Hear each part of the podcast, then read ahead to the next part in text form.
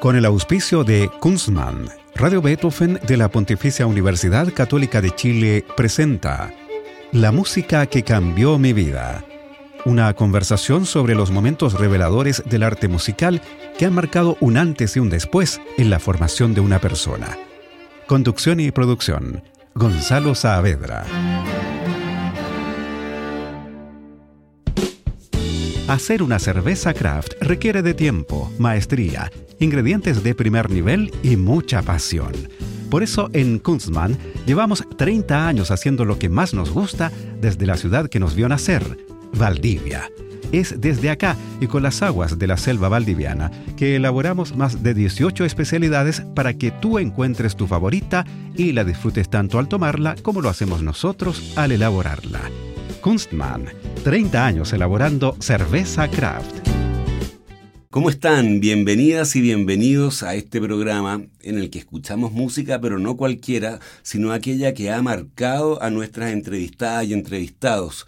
Hoy estamos con un invitado súper especial porque estamos con Jorge Arreagada, el célebre compositor, sobre todo de música de películas, pero también de otro tipo de obras, el compositor que hizo 46 películas con Raúl Ruiz, tal vez el trabajo colaborativo más largo del que se tenga noticia entre un director y un eh, compositor. ¿Cómo estás, Jorge? Bien, muchas gracias por invitarme a tu emisión. No, muchas gracias a ti por aceptar la invitación de la música que cambió mi vida.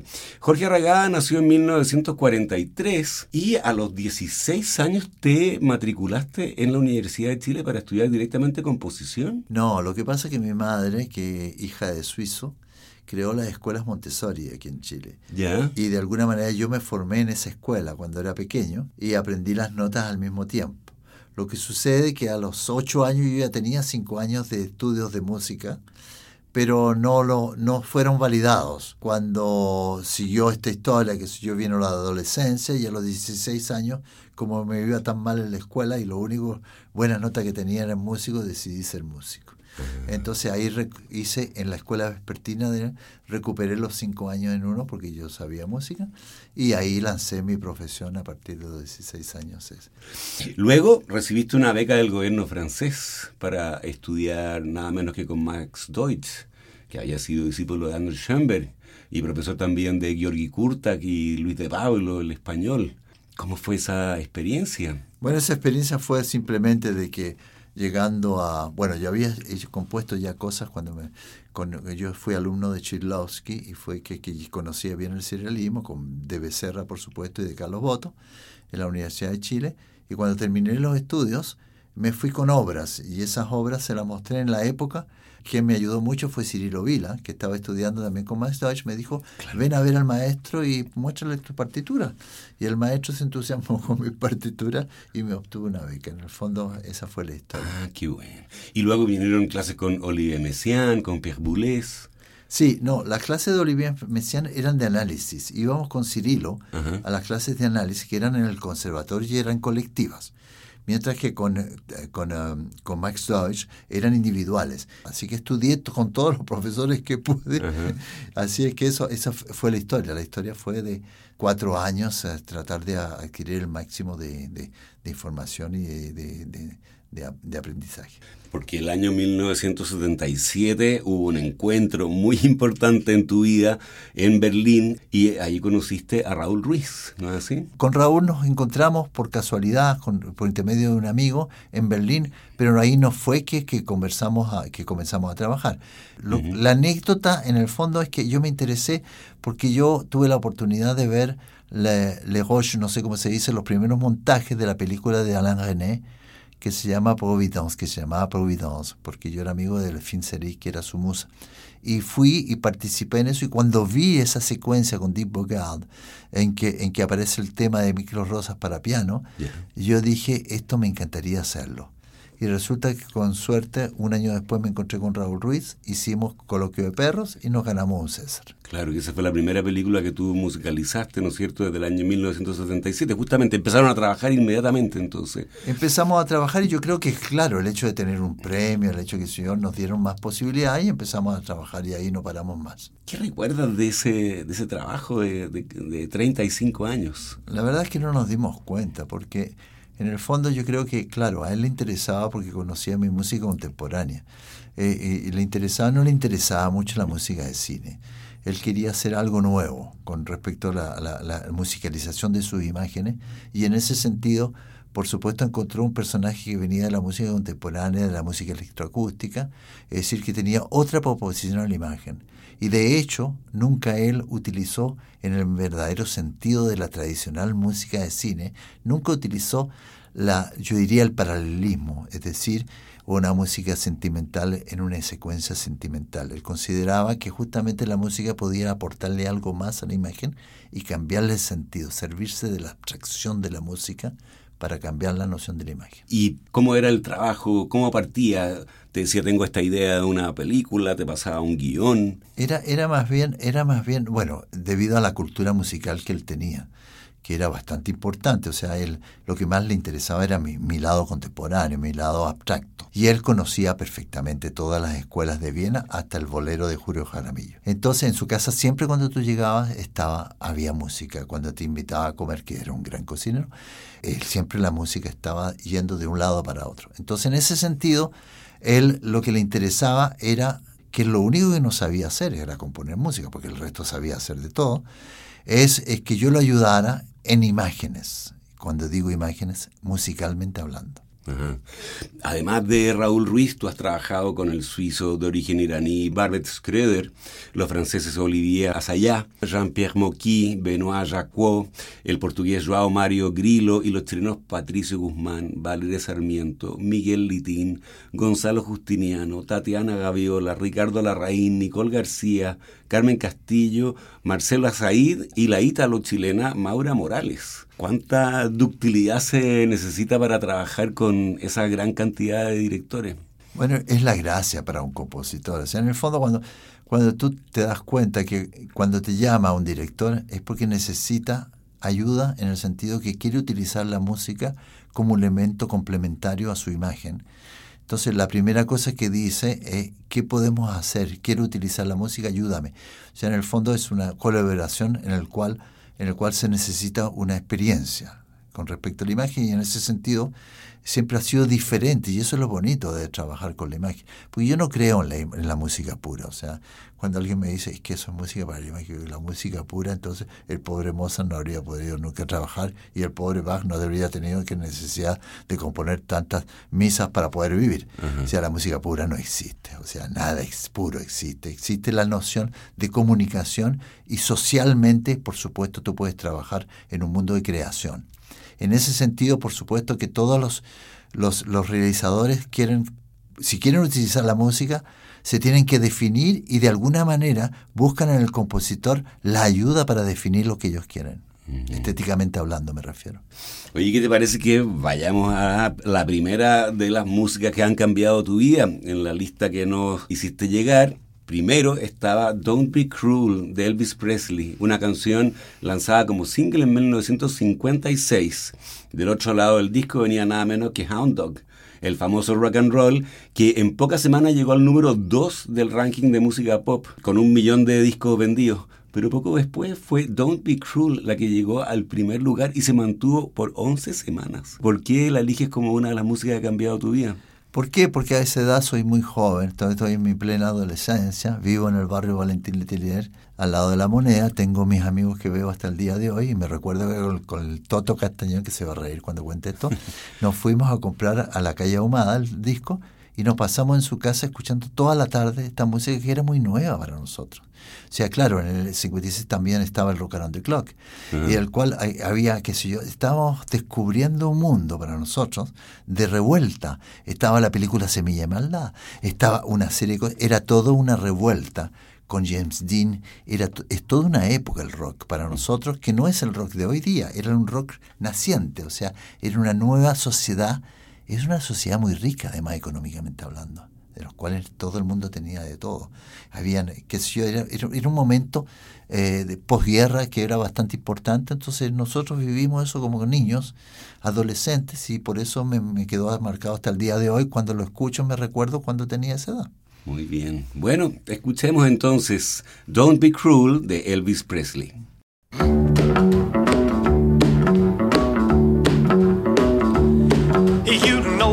Can be found sitting home all alone.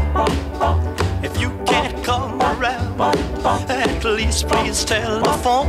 Don't be cruel to who heart is true. Baby, if I made you mad for something I might have said, please don't forget my past. The future looks bright ahead. Don't be cruel heart is true.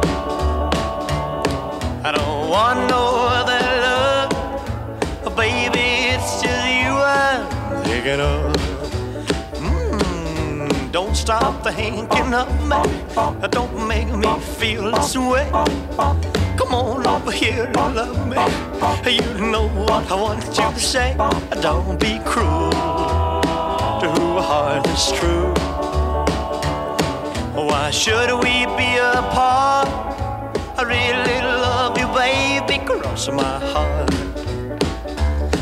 Let's walk up to the preacher and let's say I do. Then you'll know you'll have me, and I know that I'll have you. Don't be cruel to who heart is true. I don't want no other baby, it's just you I'm thinking of. Don't be cruel to who heart is true. Don't be cruel to a heart that's true. I don't want no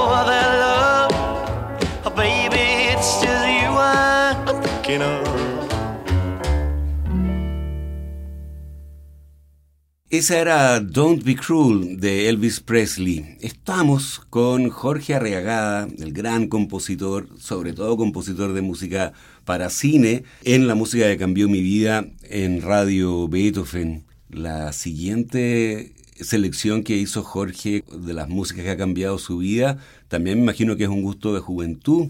Se trata de Nuestro Juramento, que es una canción criolla del puertorriqueño Benito de Jesús, popularizada en ritmo de bolero por el cantor ecuatoriano Julio Jaramillo quien la lanzó en 1957 y rompió récords de venta y hoy sigue siendo un exitazo, tiene más de 60 millones de reproducciones en Spotify. ¿Por qué la eliges como una de las que ha cambiado tu vida? Porque de alguna manera también forma parte, si tú quieres, de, de la suite, o sea, de, de un poco ya dos años más en el cual eh, la música, la música eh, en la época, en la época de, mi infancia, de mi adolescencia, era, eh, nosotros estábamos con una cultura de cantinflas, estábamos con una cultura de, las comedias musicales cantadas, de Jorge Negrete cuando éramos niños, y todo eso, y de la radio, radioteatro, que no conozco, porque yo la, la primera vez que veo la televisión en el 62, que llega a Chile con el Mundial, no conocíamos nosotros eso, eso. Entonces, toda esa parte, si, tú quieres, de, de, era la radio, radioteatro, yo me recuerdo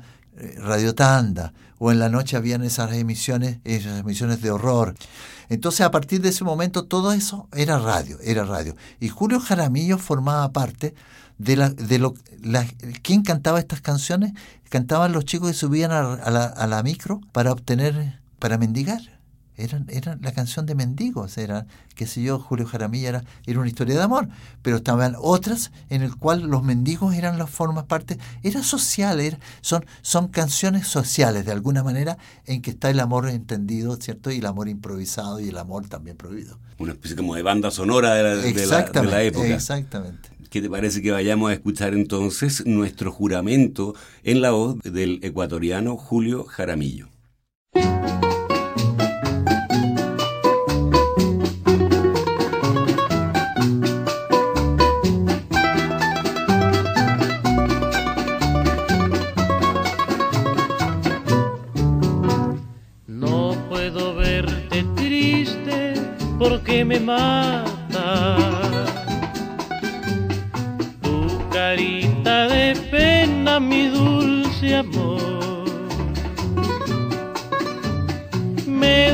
Tanto el llanto que tú derramas,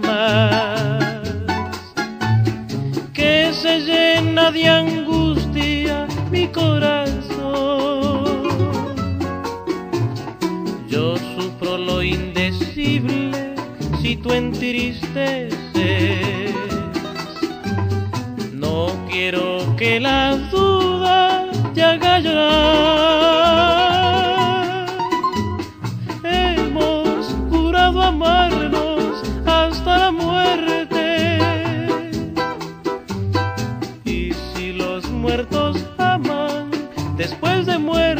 Amarnos más.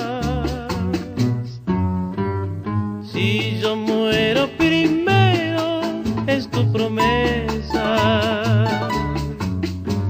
sobre de mi cadáver dejar caer todo el llanto que brote de tu tristeza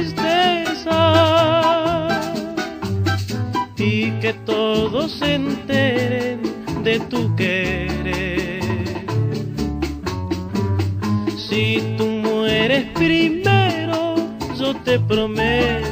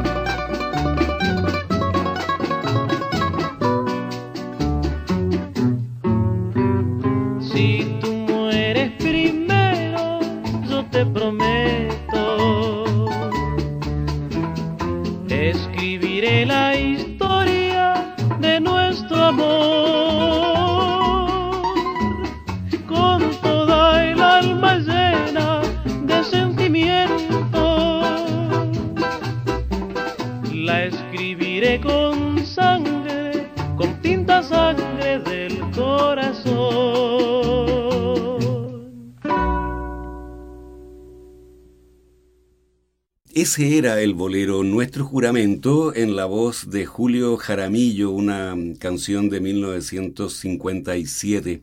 Estamos con el compositor chileno Jorge Arriagada en la música que cambió mi vida en Radio Beethoven. Cambiamos de registro ahora, pero tal vez no de época para ti, porque tú habías contado en una entrevista cuán importantes eran para ti los líderes de Schubert en tu juventud y tú elegiste justamente El König, que es el opus 1 de Schubert que compuso cuando tenía 18 años y lo publicó en 1821 con texto de Goethe. ¿Por qué la elegiste en tu lista de músicas que han cambiado la vida? Yo tengo una teoría que en el fondo se ha, resultado que a mí me conviene, de que cuando tú escuchas por primera vez una interpretación de alguien con respecto a una música que tú te impresiona, etcétera, las otras interpretaciones que escuchas después no son, no tienen la misma significación para uno. Y en ese sentido yo me recuerdo de haber tenido 16 años o 15 años que escucho por la primera vez a Dieter Fischer Discau con Gerard Moore, creo que es el pianista, y que eh, leo la traducción del, del eh, y veo cómo ese llamado de Goethe hacia, hacia, hacia la muerte y cómo, cómo la muerte llama al niño, cómo el padre trata de salvarlo arriba de un caballo, es una cosa impresionante, o sea, de una belleza, de una... Entonces eso me quedó marcado simplemente en mi adolescencia y lloraba yo cuando lo escuchaba llorar, y encuentro que eso es muy bonito. Claro, porque hay el, bueno, el cantante es uno solo, ¿no es cierto? Efectivamente la versión que vamos a escuchar eh, es eh, Fischer Discow, pero tiene que dar cuenta de cuatro voces en este diálogo, el narrador, el padre, el hijo y el rey de los elfos, la muerte, digamos. ¿no? Exactamente, y ahí hay que, no hay que, porque hay otras muchas otras versiones en cual hay exageración también de querer cambiar los personajes. Y yo creo que no es importante, lo que es importante es, es darle justamente la noción de que hay un diálogo y un drama que se atraviesa a través de eso, y la, y también está el tempo del pianista, etcétera. Es decir, hay muchas cosas. Muy bien, bueno, escuchemos Earl o El Rey de los Elfos y la interpretación que pidió Jorge es la del barítono Dietrich Fischer-Dieskau acompañado en piano por Gerald Moore.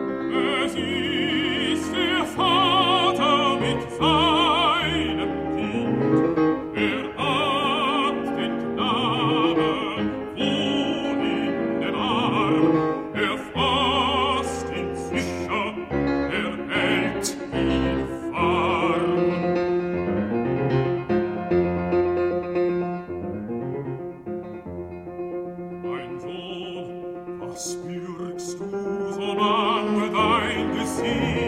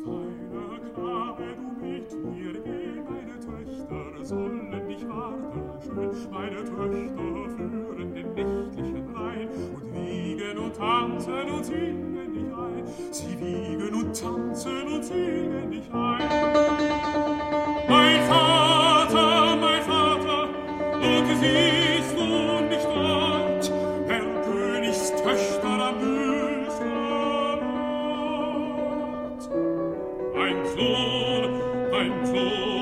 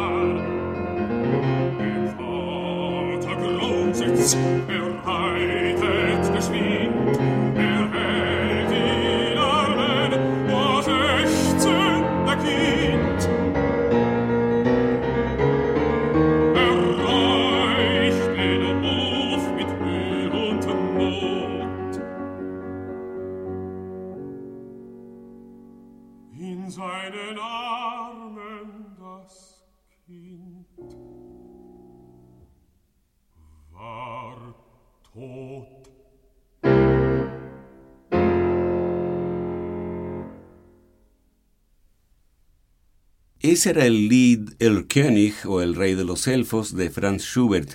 La versión era del barítono Dietrich Fischer-Dieskau acompañado en piano por Gerald Moore. Hacer una cerveza craft requiere de tiempo, maestría, ingredientes de primer nivel y mucha pasión. Por eso en Kunstmann llevamos 30 años haciendo lo que más nos gusta desde la ciudad que nos vio nacer, Valdivia Es desde acá y con las aguas de la selva valdiviana que elaboramos más de 18 especialidades para que tú encuentres tu favorita y la disfrutes tanto al tomarla como lo hacemos nosotros al elaborarla. Kunstmann, 30 años elaborando cerveza craft. Estamos con el compositor chileno Jorge Arreagada en la música que cambió mi vida en Radio Beethoven. Vamos a ir enseguida a la siguiente música porque tenemos mucha música y vamos a terminar este programa con música eh, tuya, Jorge. La siguiente que tú elegiste es los, son los Kinder Totenlieder de Gustav Mahler, las canciones a los niños muertos. Esa obra estremecedora de 1904 con poemas de Friedrich Rückert. ¿Por qué la eliges como una de las músicas que ha cambiado tu vida? Porque eh, fue una de las, de las músicas que yo escuché en el cual la noción de muerte está muy bien interpretada a nivel de la música de, de Mahler eh, y que de alguna manera esa, esa disonancia tácita que existe en Mahler, sin las trompetas habituales de las sinfonías de Mahler, algo mucho más íntimo como escritura, como contrapunto, me hizo pensar que la simpleza de la escritura con ese canto. Y al mismo tiempo, es la primera vez que la escuché fue por Kathleen Ferrier. Y la primera vez es importante. Claro, claro que sí. Escuchemos la cuarta de, la, de los líderes del Kinderton, el líder de Gustav Mahler, que tiene el título de A menudo pienso que solo han salido. La versión es de la contralto inglesa Kathleen Ferrier y la Orquesta Filarmónica de Viena, dirigida por el legendario Bruno Walter.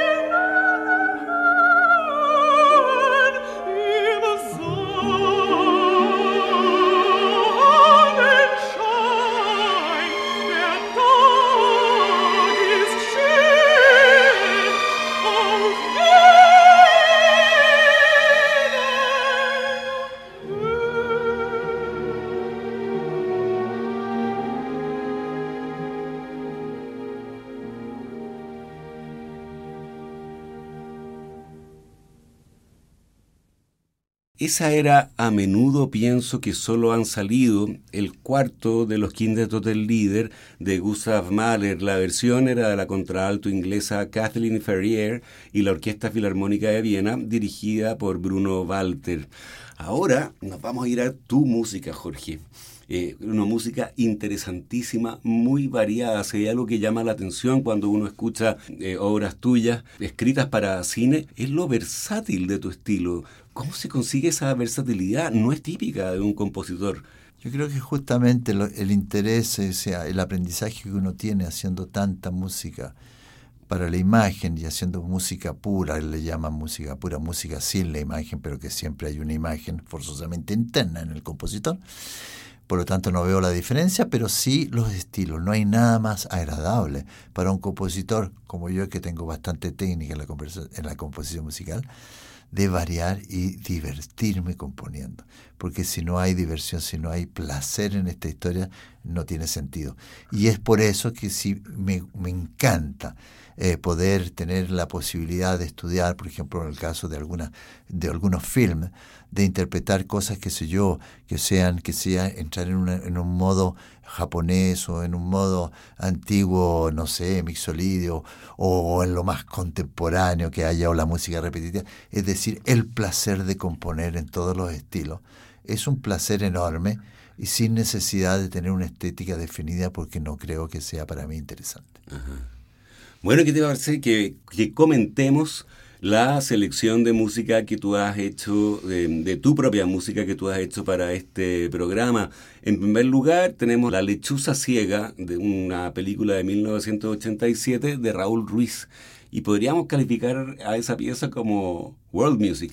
Sí, puede ser. O sea, en el fondo, eh, eh, yo me di cuenta de que estudiando, que soy en los modos, porque eso agarré músicos libaneses que, quisieron seguir mis locuras, puesto que ellos el tritono le costaba mucho hacerlo y yo quería que hubiese tritono y me decía, pero no es libanés. No, digo, no importa si es libanés o no libanés, lo importante es que haya el color de los instrumentos y que sea una música que sea un poquitito diferente.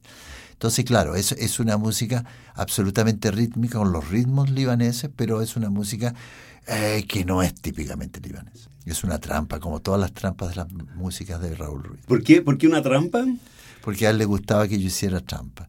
Se, me dijo un día, si tú quieres, yo creo que es lo más importante que le hagamos todas las películas trampa. Hay trampas que algún día te contaré, en todas las músicas de Raúl Ruiz hay trampa. Es decir, dos acordes de Schubert, exactamente iguales y después otra cosa. Hay trampas de todos lados, que eso, eso es para una emisión especial sobre las trampas en la música de las películas de Raúl Ruiz. Ah, lo haremos de todas maneras entonces, qué interesante.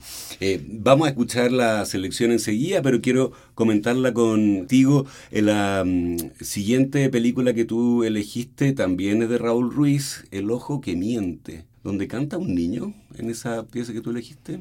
Sí, la idea, la idea era hacer, es una, es una, hay, hay, hay, un aspecto surrealista en la película en el cual hay personajes que son, que se tienen que esconder de los perros y subirse arriba de los árboles porque los perros se comen a los humanos. Y a partir de ese moneda, el actor principal era John Hurt.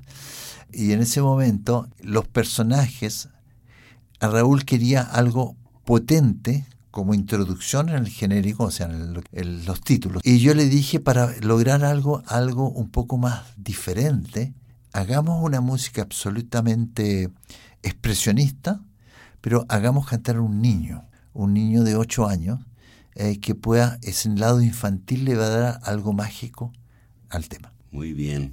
La siguiente es Inru de mm, Barbet Schroeder, este mm, director suizo, y la película es de 2008. Y contabas que Schroeder era un director que pedía con mucha minuciosidad, a diferencia de otros directores con los que has trabajado. Sí, él, él le gusta subrayar ciertos detalles de la imagen, se sirve de la música para construir una estructura.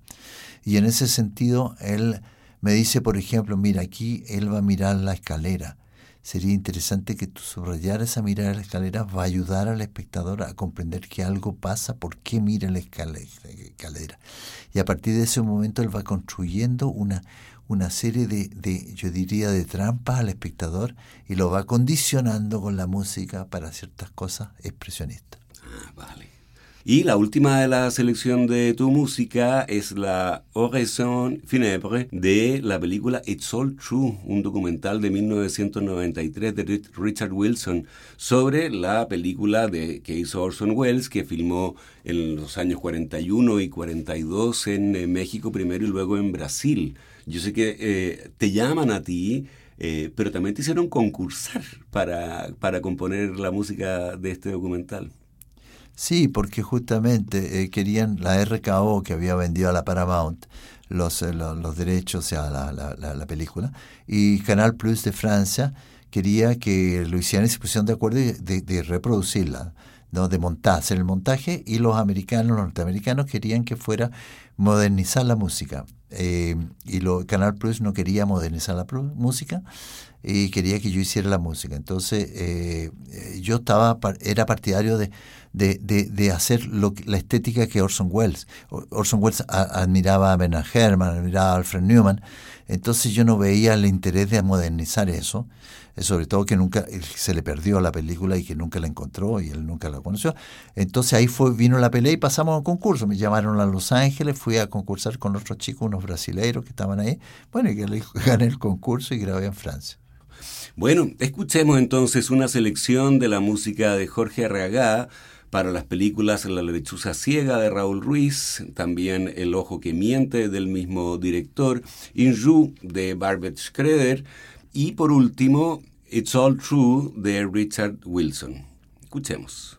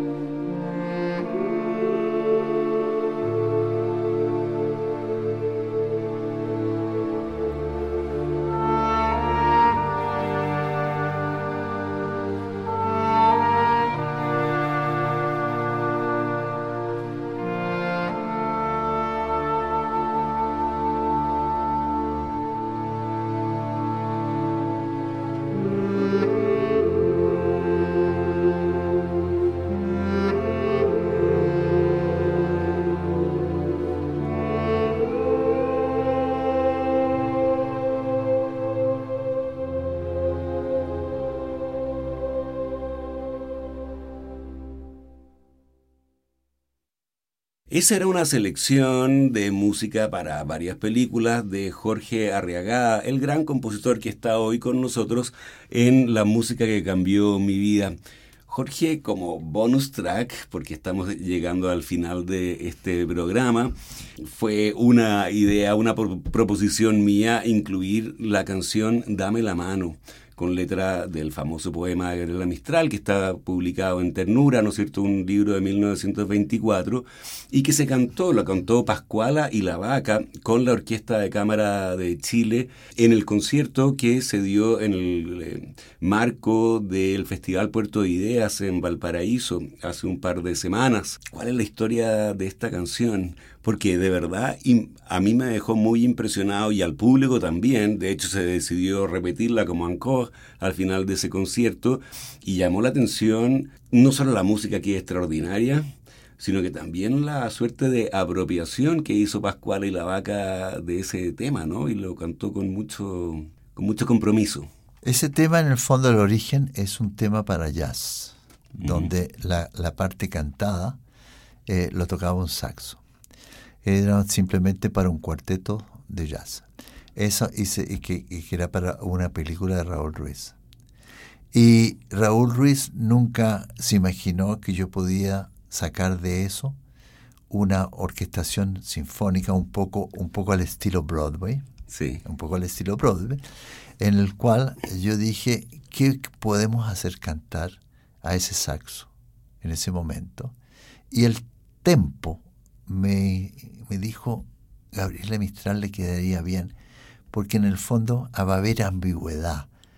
Hay, es un canto amoroso, pero que hay con la, música es un poquitito, yo diría un poco sexy para el, texto. Y esa, esa dualidad me interesó. Me interesó, entonces lo orquesté, Raúl nunca conoció esto, nunca lo vio. Y, y justamente conversamos con Valeria, su señora, y me decía, oye, qué atrevido eres de poner ese texto con ese tipo de música tan sexy. Entonces, fue, esa fue una especie de, yo diría, de apuesta tácita. Muy bien. Escuchemos Dame la mano contexto de Guerrera Mistral, de Jorge Arriagada. La interpretación fue grabada en vivo y es de Pascuala y La Vaca, la gran cantautora chilena. La Orquesta de Cámara de Chile, dirigida por Emanuel Cifer, que estuvo hace unas semanas en este programa. Y el solo de saxo, porque se mantuvo ese solo de saxo, es de Alejandro Rivas Pinto.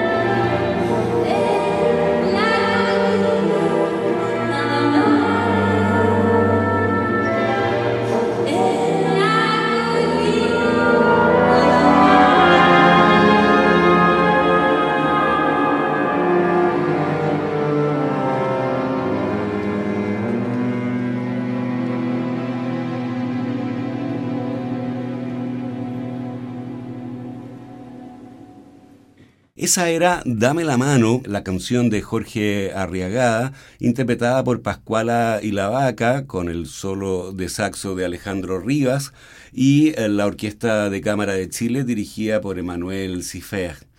Llegamos así al final de este programa. Jorge, muchas gracias por esta conversación, por haber querido eh, participar en la música que cambió mi vida. Para nosotros ha sido un honor. Muchas gracias Gonzalo por invitarme. Es una emisión divertida con el título de eso de qué es lo que cambió mi vida. Y encuentro que es nada más original que dirigirse de esa forma para interpretar ciertas cosas. Muy bien, muchas gracias. Y a ustedes los dejamos convidados para una nueva versión de este programa el próximo lunes a las 20 horas. Recuerden que pueden escuchar este capítulo y los otros que han sido emitidos en forma de podcast en nuestro sitio web beethovenfm.cl y también en Spotify buscando la música que cambió mi vida. No se vayan de nuestra sintonía porque ya viene puro jazz con Roberto Barahona. Muy buenas noches. Hacer una cerveza craft requiere de tiempo, maestría, ingredientes de primer nivel y mucha pasión. Por eso en Kunstmann llevamos 30 años haciendo lo que más nos gusta desde la ciudad que nos vio nacer, Valdivia. Es desde acá y con las aguas de la selva valdiviana que elaboramos más de 18 especialidades para que tú encuentres tu favorita y la disfrutes tanto al tomarla como lo hacemos nosotros al elaborarla. Kunstmann, 30 años elaborando cerveza craft. Con el auspicio de Kunstmann, Radio Beethoven de la Pontificia Universidad Católica de Chile presentó La música que cambió mi vida. Una conversación sobre los momentos reveladores del arte musical que han marcado un antes y un después en la formación de una persona. Conducción y producción. Gonzalo Saavedra.